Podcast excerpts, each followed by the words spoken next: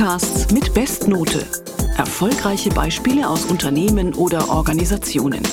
Die Serie zum Podcastbuch der Haufe Group. Ich bin Doris Hammerschmidt. Hallo. Wo ist das Fenster? Clara, die Frau ist doch schon wieder weg. Du hast mich nicht vor dem anfahrenden Auto gewandt. Jetzt kannst du beweisen, dass du trotzdem für mich da bist. Wir sind im vierten Stock. Wo ist das? Wo ist das verdammte Fenster? Zwei Schritte nach rechts. Direkt vor dir. Da hängt noch ein Vorhang.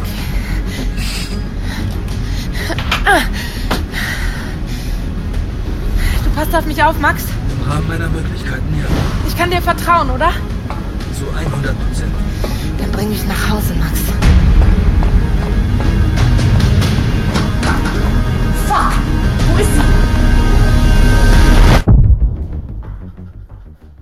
Ein Ausschnitt aus der Podcast-Serie Backup. Eine hörspielartige Fiction-Geschichte um eine Frau, die ihr Gedächtnis verliert. Es geht um Familie, Beziehung und künstliche Intelligenz. Eine hochprofessionell produzierte fünfteilige Serie mit einem Aufwand, der immer noch ungewöhnlich ist für eine deutsche Podcast-Produktion. Ich bin jetzt verbunden mit Sonja Seibke, Head of Content Production, Lufthansa Group Communications. Hallo, Frau Seibke. Hallo. Warum hat die Lufthansa Group eigentlich dieses ja wirklich Premium super professionell Modell gewählt? Das wird ja jetzt nicht gerade unaufwendig gewesen sein und auch nicht wenig gekostet haben, oder? Also ja, ja und ja, das ist richtig. Also zum Thema Aufwand. Wir haben nicht einfach produzieren lassen, sondern wir haben jeden Prozessschritt begleitet.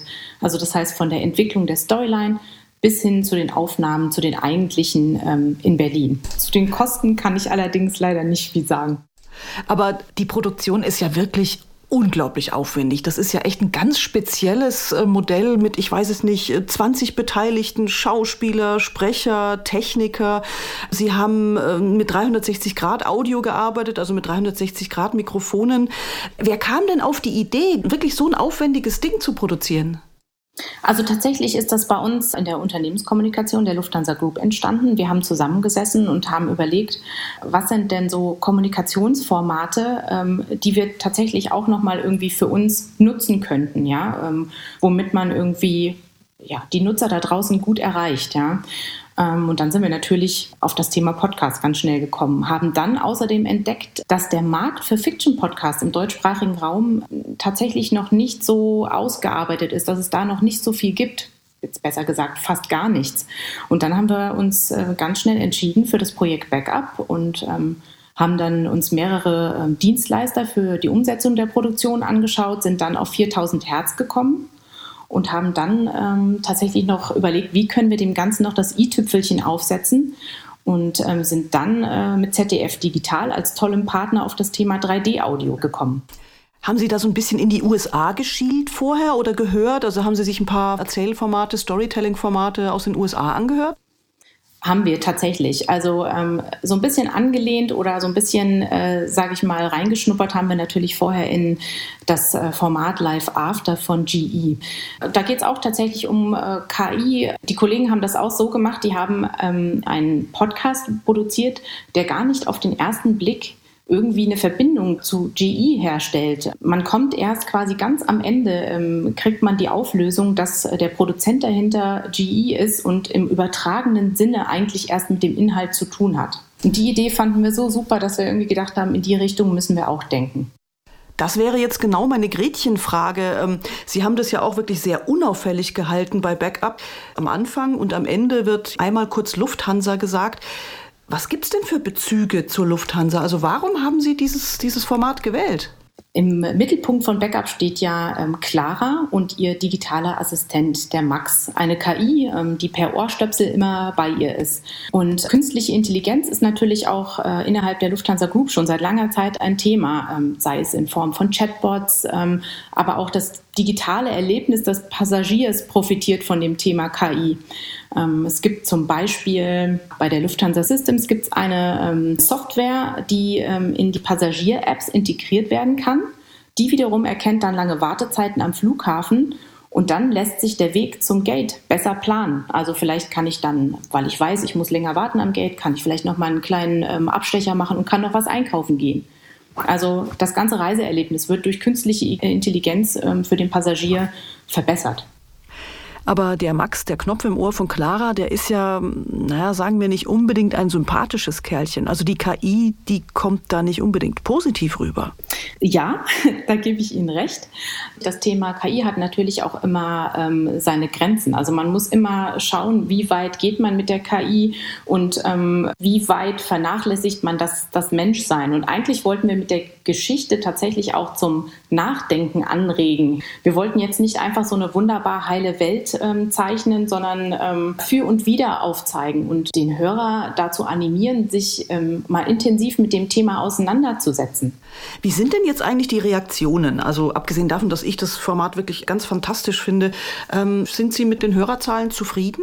Also es gibt immer Kritiker, das ist klar. Ja, es gab ähm, diverse Feedbacks. Ich würde aber sagen überwiegend positiv. Ja, ähm, wir wurden vor allem irgendwie auch für den Aufwand mit 3D-Audio sehr gelobt tatsächlich.